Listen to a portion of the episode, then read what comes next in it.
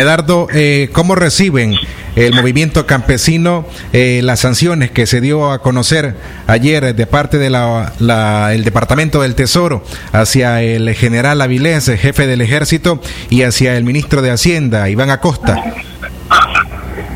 Bueno, pues la verdad es que a nosotros este, nos queda más que claro eh, que la comunidad internacional tiene los ojos puestos en Nicaragua, a cual agradecemos por no dejarnos solos, por estar pendientes de nosotros y también por eh, sancionar a violadores de derechos humanos en este, en este país y que ellos han tenido claro que la lucha de, de, de los azul y blancos ha sido una lucha cívica, pacífica, con la intención de encontrar justicia y democracia en este país. Eh, hasta este momento yo agradezco al pueblo de Nicaragua, agradezco a Dios, ¿verdad? porque nos ha dado la fuerza y no hemos caído en la provocación de este régimen, porque este régimen vive eh, insinuando, vive de alguna manera este, provocando al pueblo de Nicaragua, haciendo uso de las armas, haciendo uso de las fuerzas militares para reprimir al pueblo. Pero en ese sentido, pues eh, nos queda más que agradecerlo. Creo que queda más que claro que aquí si hay un culpable por la inconformidad de ellos, eh, pues son ellos mismos, ¿verdad? Eh, porque nunca detuvieron las violaciones de derechos humanos en los territorios. Nosotros como movimiento campesino lo que hemos estado haciendo es denunciando las violaciones de derechos humanos. Y no desde ahorita, nosotros hemos venido denunciando las violaciones de derechos humanos que ha hecho el ejército, que ha hecho la policía, que ha hecho los paramilitares desde los territorios. No vamos a cansar de seguir denunciando eh, las violaciones de derechos humanos a personas que son humildes, que solamente por pensar diferentes, a muchos han arrebatado la vida, a otros los han torturado y otros secuestrados, como por lo mismo que yo he pasado también como eh, eh líder del movimiento campesino. Y en ese sentido, yo quisiera, eh, sí, te escucho.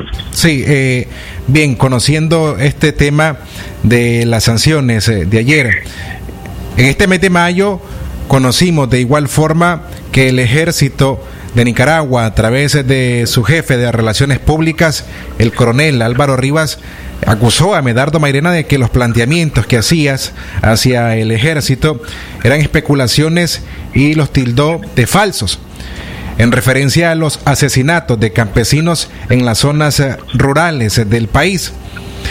Si tuvieses que responderle una vez más al ejército y conociendo las sanciones, ¿cuál sería esa respuesta?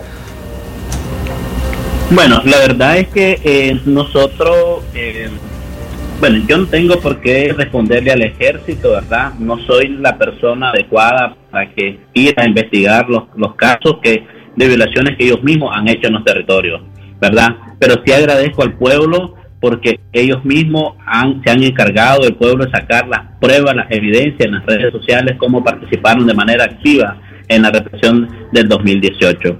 De la misma manera, yo creo que eh, eh, ellos tienen más que claro que nosotros lo que hemos estado haciendo es que todas las violaciones de derechos humanos las hemos estado pasando a las instancias internacionales. Ahora bien, eh, ¿Por qué no ir a poner la denuncia al ejército, a la policía? Porque aquí no hay justicia en este país y ellos saben perfectamente que este es un Estado fallido, que desgraciadamente ellos no se han regido por la constitución política para que puedan hacer el trabajo que deberían de hacer como funcionarios. Lamentablemente ellos han obedecido eh, las órdenes de un régimen dictatorial que hace uso o utiliza de alguna manera para mantenerse en el poder porque no goza de la simpatía del pueblo, porque sabe de qué es lo único que les ha quedado para mantenerse en el poder.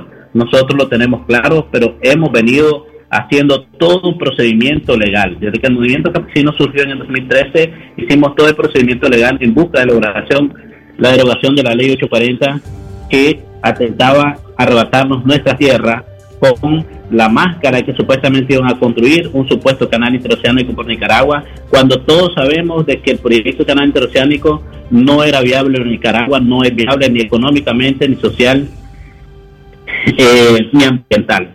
Por lo tanto, pretendieron robarse nuestra tierra. Nosotros, el Movimiento Campesino, nos organizamos para defender nuestras propiedades. Y gracias a Dios y gracias a ese pueblo, nosotros tenemos nuestras tierras todavía, aunque lamentablemente hemos tenido que ofrendar vida, hemos tenido que ofrecer sacrificio, tortura, secuestro y de todo, pero ahí estamos en nuestras tierras, este es un gran logro para el movimiento campesino eh, hasta este momento. El hecho de las sanciones, si hay un responsable, si hay un culpable, obviamente todos sabemos que este mismo régimen porque nunca quiso escuchar al pueblo, porque nunca escuchó las demandas. El pueblo hemos venido demandando justicia y democracia, lamentablemente no ha acatado, no ha escuchado al pueblo. Por eso hoy por hoy, ante las instancias internacionales, existe la evidencia de las violaciones de derechos humanos que han venido cometiendo con este pueblo sufrido y desarmado. No vamos a cansar de seguir luchando hasta encontrar la libertad de los presos políticos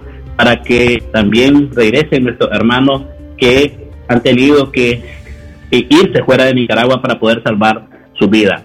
Que ellos puedan regresar sin ser perseguidos, mucho menos secuestrados, mucho menos eh, asesinados como han venido haciendo todo este tiempo.